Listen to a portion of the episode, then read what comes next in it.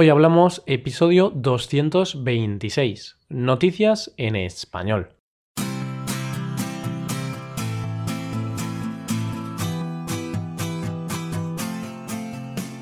Bienvenidos a Hoy Hablamos, el podcast para aprender español cada día. Ya lo sabéis, publicamos nuestro podcast de lunes a viernes. Podéis escucharlo en iTunes, en Android o en nuestra página web hoyhablamos.com. También quiero recordaros que en nuestra página web tenéis disponible la transcripción completa del audio de este episodio. Con esta transcripción podéis revisar las palabras y expresiones que vamos a usar en el episodio de hoy. Hola de nuevo amigos, hoy os ofrecemos un nuevo episodio de Noticias en Español. Os traemos algunas de las noticias más llamativas o curiosas de la semana. Hoy os vamos a hablar de la locura de dos hermanos para parecerse a Brad Pitt, del logro conseguido para los animales en España y del mejor restaurante de Londres. A ver qué os parecen. Empezamos. Hoy hablamos de noticias en español.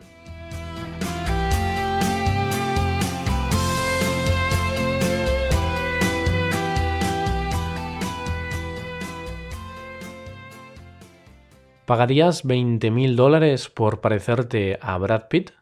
Eso si los tuvieras, claro. Uf, 20.000 dólares es mucho dinero. Se dice que el dinero no da la felicidad, pero ayuda. Eso mismo es lo que pensarán los protagonistas de nuestra primera noticia del día. Os hablo de Mike y Matt, dos jóvenes de Arizona, Estados Unidos, que decidieron invertir en su físico esa gran cantidad de dinero. ¿Por qué? Pues porque querían parecerse a Brad Pitt, uno de los actores más guapos del mundo. Estos hermanos no estaban contentos con su aspecto físico, así que decidieron pasar a la acción. Se hicieron múltiples operaciones de cirugía estética, todas ellas en la cara. Mike se operó la nariz, las mejillas, la mandíbula y la barbilla. Su hermano gemelo, Matt, se operó tan solo la nariz y el mentón. Ah, y también invirtieron en su dentadura, puesto que ambos se pusieron prótesis dentales para mejorar su sonrisa. Hasta aquí todo correcto. Cada uno puede hacer lo que quiera con su dinero, y más aún si ese dinero le va a ayudar a sentirse mejor consigo mismo. El problema llega cuando el resultado no es como uno se imagina. y es que, seamos sinceros, se parecen a Brad Pitt lo que yo a George Clooney. O sea, no se parecen nada. Bueno, quizá un poquito. Nada, es broma. Lo cierto es que estos hermanos han tenido que soportar comentarios de lo más variopinto, puesto que no existe tal parecido con Brad Pitt. Para mucha gente, más que parecerse a Brad Pitt, se parecen más a Sergio Ramos. Ya sabes, el jugador del equipo de fútbol del Real Madrid.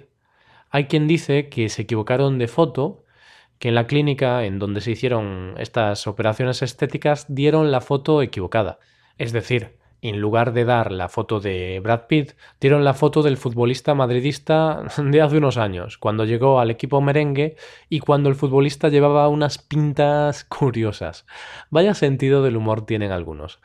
A pesar de que los resultados no son lo que mucha gente se podría esperar, ellos afirman que lo harían una y diez veces más. Dicen que esos pequeños cambios en su cuerpo han tenido una gran influencia en sus vidas. Sus vidas han cambiado a mejor. Ahora, según dicen, tienen más éxito con las mujeres, algo muy importante para ellos, dado que antes de las operaciones en la cara ninguna mujer se fijaba en ellos. Si tenéis curiosidad por ver el antes y después de estos muchachos, os dejamos el enlace en nuestra página web Ahí podéis juzgar si esos más de 20.000 dólares que han invertido han valido la pena o no. Pasamos ahora a la segunda noticia de hoy. Hablamos de un avance significativo en los derechos de los animales en España. Y es que esta semana el Congreso de los Diputados ha aprobado una proposición de ley que defiende que los animales dejen de ser cosas.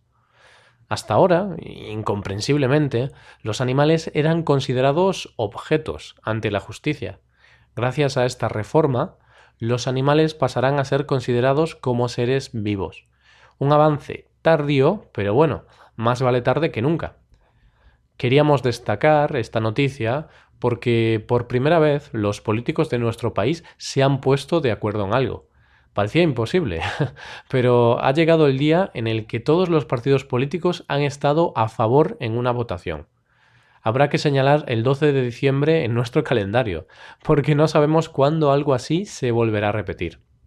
No obstante, algunos partidos políticos consideran que este paso no es suficiente que aún quedan muchas cosas por hacer en lo que se refiere a los derechos de los animales en nuestro país.